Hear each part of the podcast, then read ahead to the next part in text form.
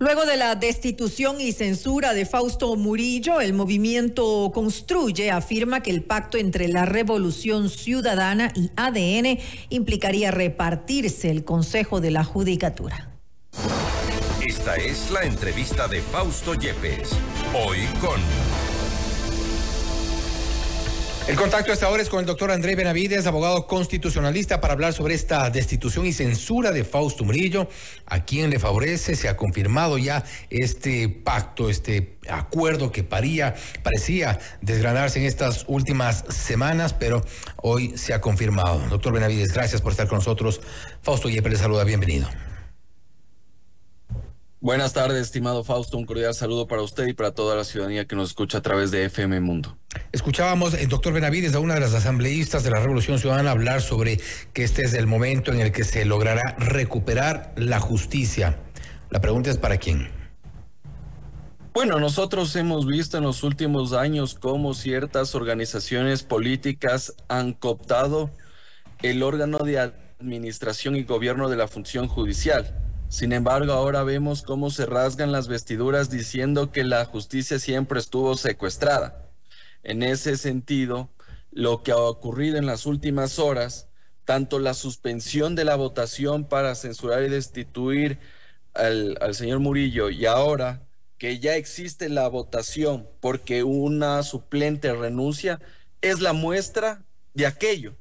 Porque en efecto, Aquí lo que vimos es que no existían los votos, pero ahora que ya no va de cargo la señora Celi, lo que ha pasado es que en la Asamblea Nacional se han puesto de acuerdo porque ahora saben que pueden poner un vocal en el Consejo de la Judicatura.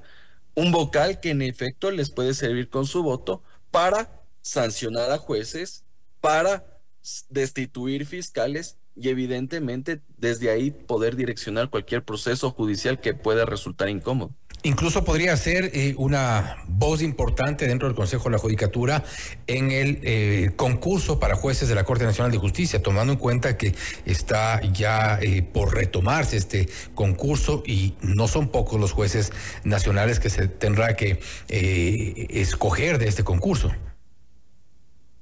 Evidentemente que aquí existe una situación en la cual se pueden ver beneficiados. Y muestra de aquello es lo que usted menciona, estimado Fausto. Claramente existen intereses de por medio para nombrar a jueces de la Corte Nacional de Justicia. En su momento lo intentó hacer el señor Terán, que ahora está privado de su libertad en la cárcel 4 porque sabía que poniendo jueces de Corte Nacional podía beneficiar a algunos.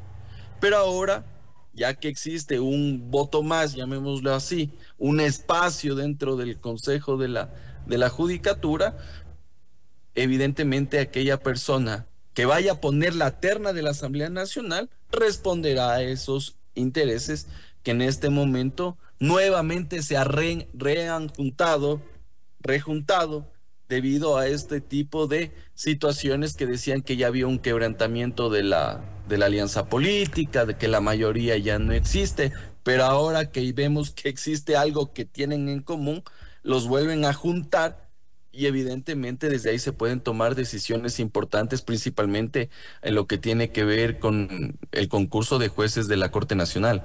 Y para ponerlo en estos términos, a inicios de semana parecía ser una partida de ajedrez que eh, iba a quedar tablas como se utiliza los términos, pero comenzaron a moverse ciertas fichas. Una de ellas es ya el agilitar la posesión, por ejemplo, del delegado de Defensoría Pública, del representante de la Defensoría Pública, que es el doctor Merck Benavides. Posteriormente, la renuncia de Elsa Celi de alguna forma destraba más esta, este, este acuerdo que parecía, o al menos nos quisieron engañar que estaba cayéndose y con estas dos movidas, estas dos jugadas, prácticamente se da ya este, este jaque mate, que es lo que ha ocurrido este día, una vez que se ha confirmado el pacto entre el oficialismo, social cristianos y correísmo.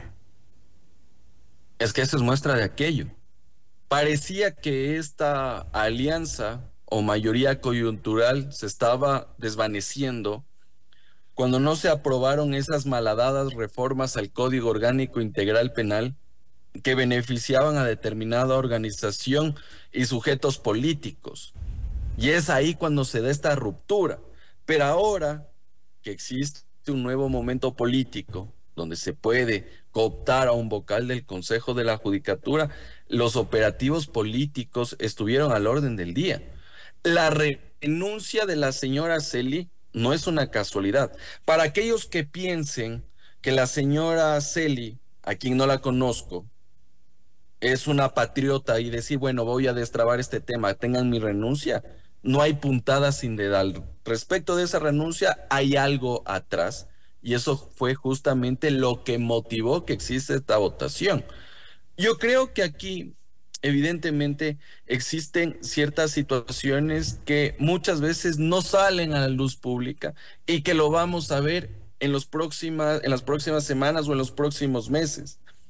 Yo creo que el Consejo de la Judicatura hace muchísimo tiempo incluido el, vocal Murillo, debía haber sido censurado y destituido, porque él también fue parte de esa evaluación que se hizo a los jueces de la Corte Nacional de Justicia y fue objeto de sanción por parte de la Corte Constitucional. ¿Ya? Pero no hubieron los votos hace un año más o menos cuando se trató el primer juicio político y ahora que estamos con otras fuerzas políticas, otra Asamblea Nacional, que viene después de la asamblea disuelta, vemos que los intereses por tratar de llegar a la judicatura para algunos todavía han seguido vigentes y otros que no sabían cómo funcionaban esto, ahora ya saben cómo funciona la cooptación de funciones del Estado. Y eso es justamente lo que estamos viendo.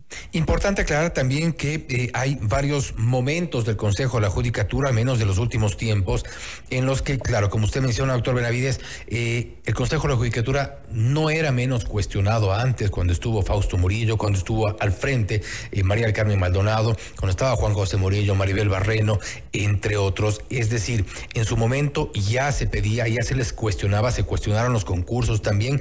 Posteriormente hubo estos movimientos movimientos, denuncias ya en el ámbito penal, sale Morillo, sale Maribel Barreno, posteriormente sale Wilman Terán y Javier Muñoz. Se esperaba para entonces, con estas eh, bajas en el Consejo de la Judicatura, había una luz, digamos, y un poco desde la visión de los de quienes son usuarios del sistema de justicia, y una luz de un cambio en el Consejo de la Judicatura y ahora volvemos a lo mismo. Por supuesto que varios de los justiciables, que son los ciudadanos, los abogados en libre ejercicio, que todos los días estamos en los juzgados y tribunales, esperábamos un cambio a partir de la posesión del el señor Álvaro Román como presidente del organismo, una vez que el señor Terán estaba fuera del cargo debido a este caso metástasis. Y es así que algunos, incluso como Muñoz, que estaban en la cárcel también, ya por la fuerza de las circunstancias también tuvieron que renunciar.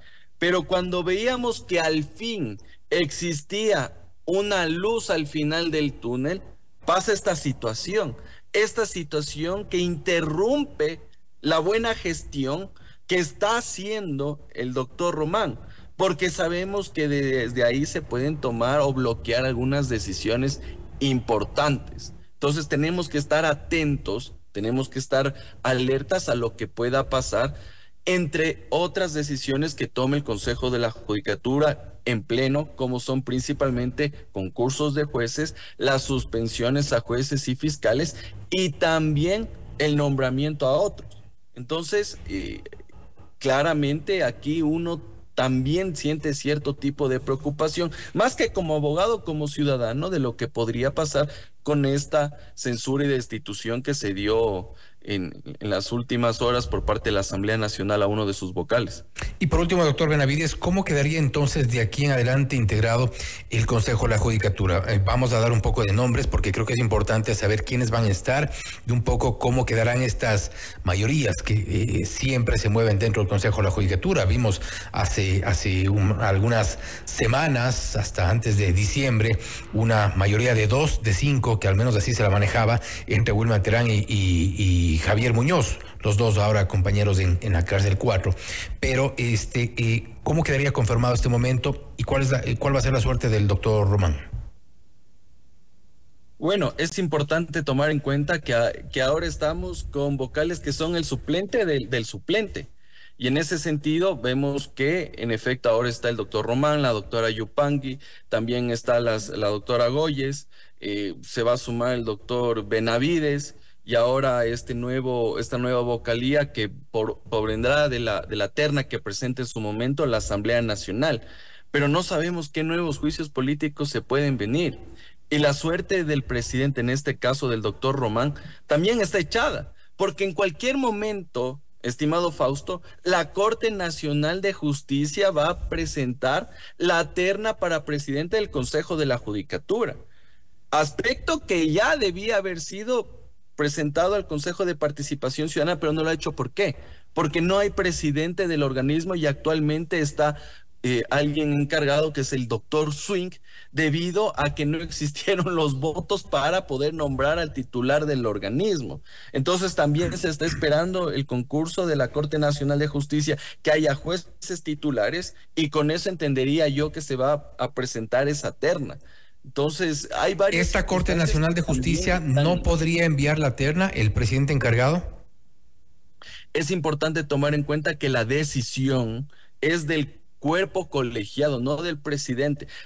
recordemos que en el tiempo de Gustavo Yalc se interpretó que la decisión era del presidente de la Corte Nacional de Justicia, pero la opinión, y que eso fue objeto incluso de eh, regresar a algunas ternas cuando fue presidente el señor Ulloa del CPCCS, es que debía ser una decisión del órgano colegiado, postura con la cual yo suscribo, porque evidentemente la Corte Nacional de Justicia tiene una funcionalidad en razón de la voluntad de los magistrados y no solo del presidente, y más aún cuando se va a poner presidente del Consejo de la Judicatura.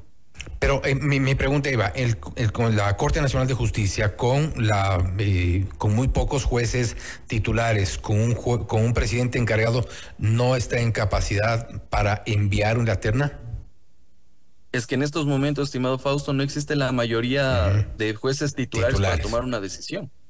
Por eso no se nombra incluso al presidente del organismo. Volvemos a los cálculos. La mayoría absoluta no se puede enviar esa terna. Volvemos entonces a los cálculos, como ya hemos visto lo que ha ocurrido ahora y seguramente ocurrirá después en la Corte. Así es, toca estar con la calculadora, ya ni siquiera de los votos, sino también con, la calculadora política, porque veremos también quién va a la Corte, al, al Consejo de la Judicatura de, lo, de la terna enviada por la Asamblea Nacional. Hay que hacer una, una, calculadora con colores esta vez. Doctor Benavides, nuevamente gracias por haber estado con nosotros. Vamos a estar igual eh, pendientes de lo que ocurra en estas polémicas decisiones y sin duda el Consejo de la Judicatura es uno de los, eh, uno de los eh, objetivos de la política. Lamentablemente es así. Muchas gracias por la invitación, estimado Fausto. Un cordial saludo para todos. Gracias nuevamente. Ha sido el doctor André Benavides, abogado constitucionalista, hablando sobre la decisión de la Asamblea Nacional de destituir y censurar a Fausto Murillo, a quien favorece. ha dicho que el Consejo de la Judicatura atraviesa sin duda por una crisis y también que hay la intención de meter la mano en la justicia. Se ha regresado a otros tiempos de la Judicatura al menos en eso coincide el doctor Benavides. Los acuerdos, los pactos están intactos. Esto es Notimundo Estelar, siempre bien informados.